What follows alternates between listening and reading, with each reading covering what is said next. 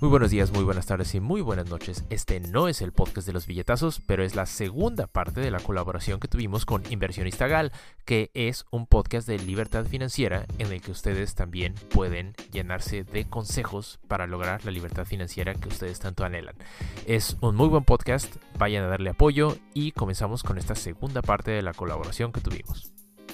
Sí, eh, me gustó lo que mencionaste de Fan en, uno de los posts en, mi página, se los menciono, eh, lo que eh, las compañías fans son básicamente compañías en tech. algo que yo siempre les menciono a, mi audiencia es que tú debes invertir en cosas que tú entiendes.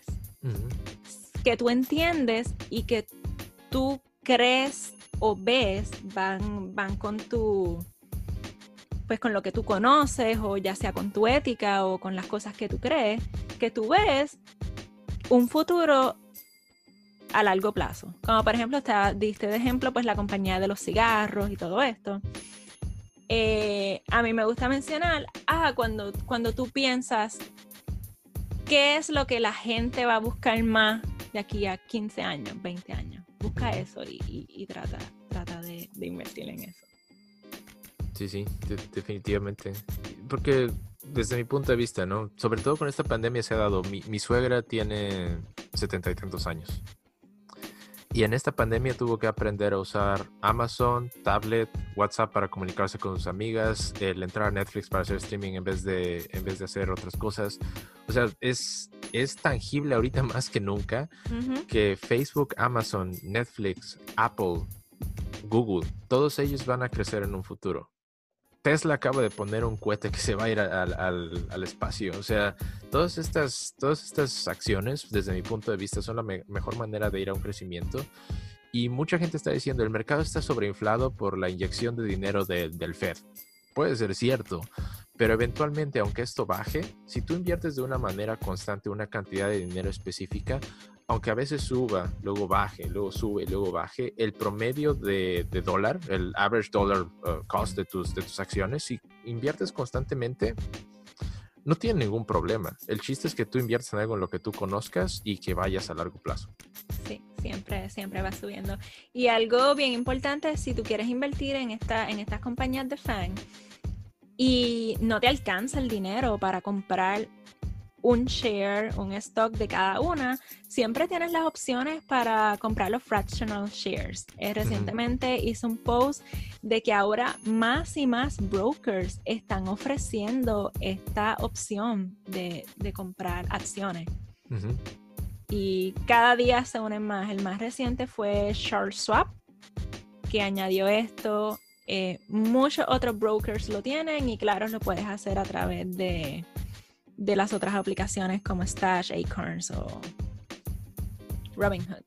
Eh, otra cosa que quería mencionar de lo que dijiste, de que siempre inviertas en cosas que tú entiendes, es cuando tú vas a invertir en, cuando mencionas bienes raíces, que sí es algo tangible, es algo que tú puedes ver, pero en general, invertir en bienes raíces, si tú quieres hacerlo tú, comprar la propiedad, y todo eso eh, requiere mucho tiempo.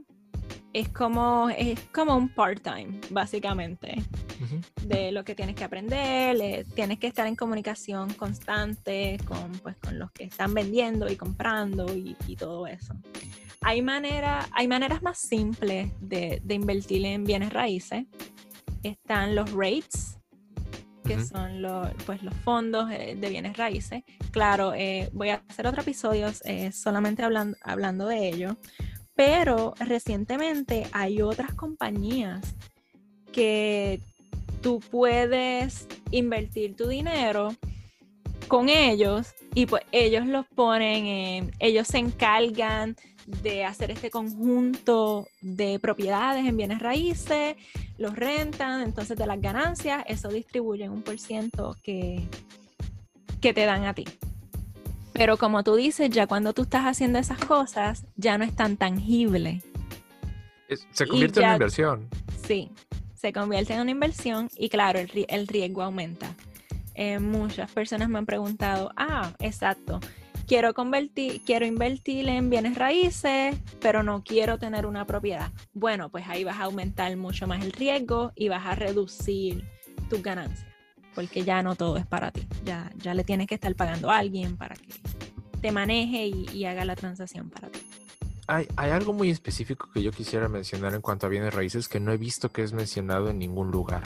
Es no tener miedo a cambiarse de casa quizás sea algo muy, muy básico, pero, por ejemplo, yo, mis papás son arquitectos y ellos lo que hacían era pedían dinero prestado, construían una casa, nos movíamos a vivir en esa casa y luego la vendían y repetir el proceso una y otra vez. A, lo largo de ese proceso yo estuve viviendo como en 10 distintas casas desde que nací hasta que me fui de la casa de mis papás a vivir yo solo.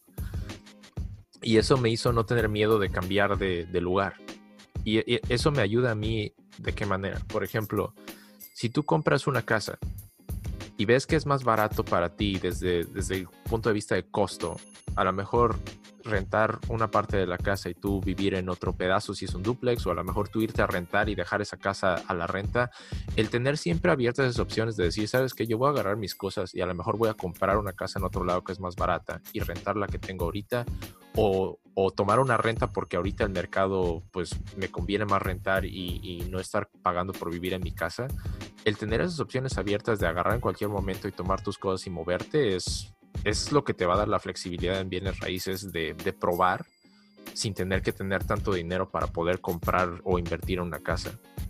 Otro ejemplo de esto es que, por ejemplo, um, mis papás también a veces compraron, compraron una casa en, fuera de la Ciudad de México o, ese tipo de cosas y que es como el centro en, México y puedes, puedes vivir en otro lado donde sea más barato y rentar propiedades que ya tengas, pero donde ya viviste si ya viviste en un lugar y conoces cómo es el, barrio, los vecinos y, todas esas cosas, es más fácil tratar con un inquilino que meterte a un, a un lugar en donde no conozcas e intentar vender o manejar una, propiedad. Entonces creo que el, el, resumen de esto es, no tengas miedo a cambiar de casa. Si estás metido en bienes raíces, ten en mente eso, que en cualquier momento si te necesitas mover, pues solo hazlo y ya. Ese excelente punto y no lo he escuchado, no lo he escuchado mucho por ahí. Lo he escuchado una que otra vez, eh, gente que lo hacen como, como su, su manera de ingreso, que viven en esa casa, la arreglan y luego la venden y se mudan. Pero pienso que también tiene que ver con tu experiencia. Eh, por ejemplo, ahí yo conozco personas que le tienen miedo a mudarse, simplemente porque en, su en sus creencias es un proceso tedioso, empacar todo, irte a un nuevo lugar. Muchas personas tienen miedo de también de explorar el nuevo sitio. Hay muchas cosas que, que entran, pero me encanta que exhortas a la comunidad a no tener miedo, porque como dice, esa es una manera más fácil, más amena de, de poder entrar al, a bienes raíces excelente, excelente punto. Bueno, ya llevamos casi una hora. Esto se suponía que fuera media hora. Gracias por tu tiempo. Me gusta siempre, o sea, no, quiero, no quiero tomar tanto tiempo y es 4 de julio, así que estamos, estamos de día libre de celebración de barbecue en muchos sitios. sí. Eh, como pensamiento final, eh, Arturo, ¿qué le puedes decir al, a la persona que está ahí al otro lado escuchando, escuchándonos? Si se quiere unir a este movimiento FIRE, ¿qué puedo hacer y cómo puede empezar? Creo que hay como dos o tres cosas muy específicas, ¿no? Tienes que saber exactamente cuál es tu gasto anual en un presupuesto, ¿no? Decir, estos son mis gastos recurrentes, estos son mis gastos quizás no tan recurrentes y decir, bueno, esta es la cantidad que necesito y controlar ese presupuesto muy bien. número dos, ya que tienes ese presupuesto, pues puedes usar la regla del 4%, ¿no? Para decir, básicamente, esta cantidad de dinero tengo que eh, representa el 4% de una inversión total en dividendos para que yo me pueda retirar. Eso es lo básico, pero lo interesante sería saber este número anual que yo tengo, en vez de simplemente usar la regla del 4%, hay otras inversiones pasivas en donde podría ganar 10%, 11%, 12% y empezar a explorar esas, esas, esas alternativas, ¿no? Puedo tener una cantidad de dinero que yo voy a meter a mi fondo del 4%, pero siempre, siempre mantener una cantidad de cash separada para oportunidades y para poder explorar ese 4% plus, si quieres, ¿no? Y, y, simplemente, una vez que tengas un plan, apégate. Creo que la, última cosa que yo diría, para no explayarme demasiado, es, hay mucho bombardeo en Internet de, esta, de este marketing de decir, este, financieramente libre antes de los 30, financieramente libre antes de los 40, ¿no? Ese ruido hay que como que filtrarlo y que no, no importe que tú digas, yo quiero alcanzar libertad financiera, creo que lo que hace sentido para mí es este, este número de años.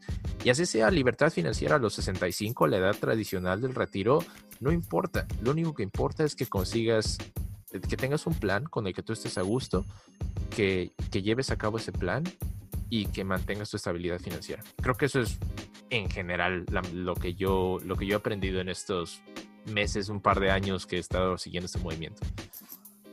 Excelente. Lo dijiste también que no tengo nada más que añadir.